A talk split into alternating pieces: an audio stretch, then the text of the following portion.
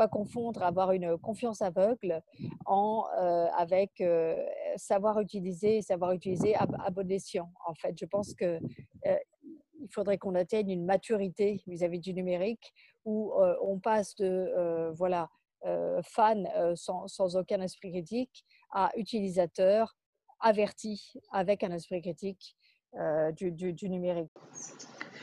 Bonjour, c'est Martine.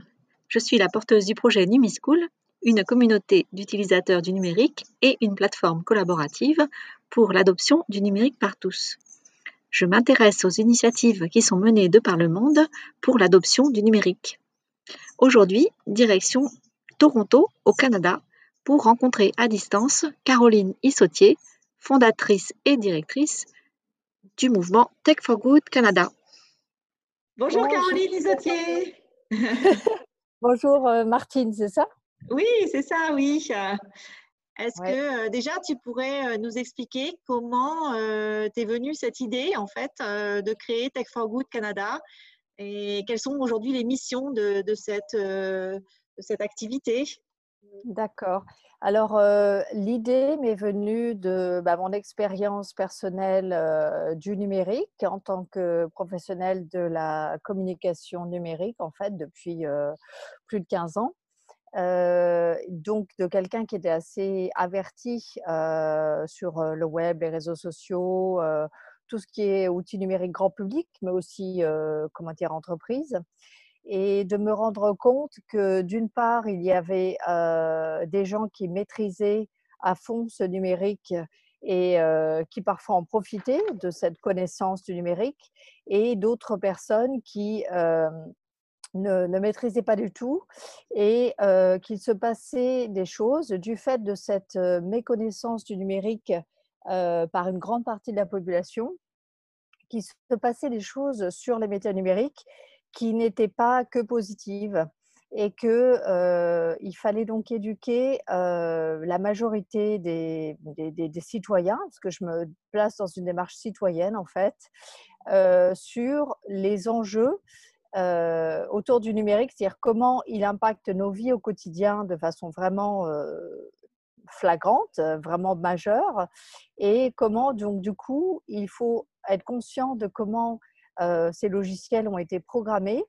pour euh, comprendre les biais euh, inhérents à la façon dont étaient programmés ces logiciels et pour comprendre comment eh bien, il peut y avoir des soucis, notamment en termes de protection de, l'enfance, en termes d'aspect extrêmement commercial de ces logiciels. et également tout, tout, ce qui, concerne notre vie privée, comment ces logiciels qui ont été souvent conçus par des sociétés privées, euh, souvent d'origine californienne, euh, ont des motivations qui sont, euh, ma foi, malgré leur communication extrêmement efficace et qui, qui, nous montrent tous ces outils numériques sous un jour extrêmement positif, elles ont quand même des motivations qui sont principalement de générer un profit maximal. Et ça, c'est sans forcément s'encombrer de considérations éthiques euh, ou voire légales euh, dans, dans, beaucoup de cas. Voilà, donc c'est mon expérience qui m'a mené à ça, euh, tout simplement. Et aujourd'hui, alors, la mission de Tech for Good Canada.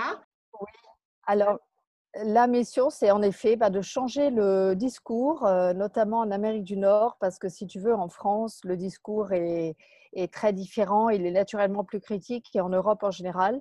Mais en Amérique du Nord et y compris au Canada anglais, où je réside aujourd'hui à Toronto, euh, le discours est encore très, euh, très, très, euh, comment dire, naïf, si je puis dire, vis-à-vis du numérique. C'est-à-dire qu'il n'y a pas d'esprit critique. Donc l'idée, c'est par diverses actions, des, des, tout ce qui est euh, pas, pas, vraiment des conférences, mais ce que j'appelle des, des, discussions, des e-discussions ou des, salons, euh, de réunir des experts, mais de les faire s'exprimer devant un large public, euh, de mener des campagnes d'information. Donc en gros, c'est vraiment d'essayer d'avoir un impact sur le discours dominant vis-à-vis -vis des outils numériques pour eh bien, éduquer tout simplement, tout un mmh. chacun à avoir une vision plus, un peu plus équilibrée. Voilà. Et c'est un petit peu différent de, par exemple, Tech for Good France, parce que je me rends compte qu'il y a énormément de Tech for Good à travers le monde que je ne suis pas la seule à, me soucier de ce que la technologie, comme tout outil, soit utilisée à, bon escient. Et Tech for Good France, j'ai remarqué, réunissait surtout des, acteurs du numérique qui, eux, avaient une certaine éthique et notamment qui, qui préservaient la, vie privée dans leur design, etc. Et donc ça, c'est peut-être quelque chose que Tech for Good Canada pourrait intégrer à terme, c'est de regrouper tous les providers de services numériques qui intègrent une certaine charte, en fait, une certaine éthique dans le design de leur, euh, de leur service. Ça, c'est quelque chose qui peut s'imaginer euh, à, moyen terme. Et alors, maintenant, concernant les impacts de, de, ton action, en fait, Tech for Good Canada, comment ça se traduit? Combien de personnes ont déjà été sensibilisées? Combien d'événements tu fais? Comment, comment ça se passe, en fait? Alors, en termes d'événements, euh, c'est vraiment quelque chose qui a démarré cette année, donc c'est vraiment récent. Il y a eu en tout quatre événements depuis le mois de février euh, qui ont réuni, alors au début c'était vraiment un petit nombre de personnes, hein, c'était une vingtaine de personnes. Le dernier événement a réuni 80 personnes parce que c'était en ligne. En fait, euh, la, pandémie nous a donné l'occasion de finalement de passer à une plus grande échelle. Et là, le prochain événement de mardi prochain après-midi, heure de Toronto, euh, j'espère, touchera également une centaine de personnes euh, par une conversation en ligne avec des experts. Euh, donc ça, c'était un des impacts, c'est tout ce qui est discussion en ligne informée que l'on a et qui font un petit peu évoluer les gens qui participent dans leur vision du numérique au quotidien. Et également, ben, on a des actions d'intervention dans les écoles qui, pareil, ont touché des, nombres réduits encore aujourd'hui, puisqu'aujourd'hui, on est obligé de le faire école par école. Donc, c'est un travail vraiment de, de, ah. longue haleine à ce jour, euh, où on rentre euh, dans des classes et on, fait des sessions euh, de d'éducation à la citoyenneté numérique, hein, appelons ça comme ça, on dit en anglais digital citizenship, euh, avec des, jeunes. Là, c'était des jeunes qui avaient entre 9 et 11 ans. Euh, pour leur faire prendre conscience de comment les médias numériques qu'ils utilisent au quotidien euh, impactent leur façon d'agir. Voilà. Et comment aussi, comme je disais tout à l'heure, le design inhérent à ces outils, comme par exemple tout ce qui est jeux vidéo, mais également social media, et designer pour qu'ils restent le plus longtemps possible. Et donc, leur faire prendre conscience de ce design euh, qui a été prévu pour, euh, bah, quelque part, les, les, rendre, si possible, accros euh, et de leur faire prendre un peu de recul par rapport à ça.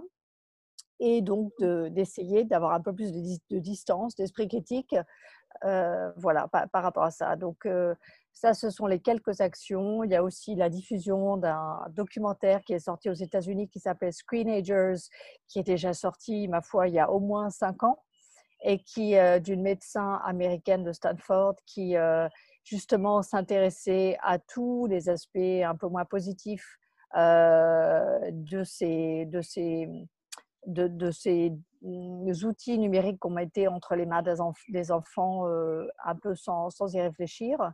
Et donc, Tech Forward Canada a, sponsorisé la diffusion auprès d'un large public, plusieurs centaines de personnes, je crois que c'était ça, 100 personnes, ah. de la diffusion en ligne de ce documentaire qui normalement n'est visible qu'à titre payant euh, et donc, on a sponsorisé la diffusion de ce documentaire pour que plus de personnes soient éduquées à cette vision, encore une fois, équilibrée du numérique et non pas euh, un peu euh, idéaliste, idéalisée en fait.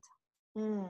Oui, je comprends. Et dans les écoles, alors l'âge, quel est l'âge en fait des, des, enfants ou des élèves à qui tu t'adresses eh bien, vraiment, euh, je me base sur un curriculum. Encore une fois, il y a énormément de gens qui parlent de ça. Ce n'est pas que moi euh, ou Tech for Good Canada.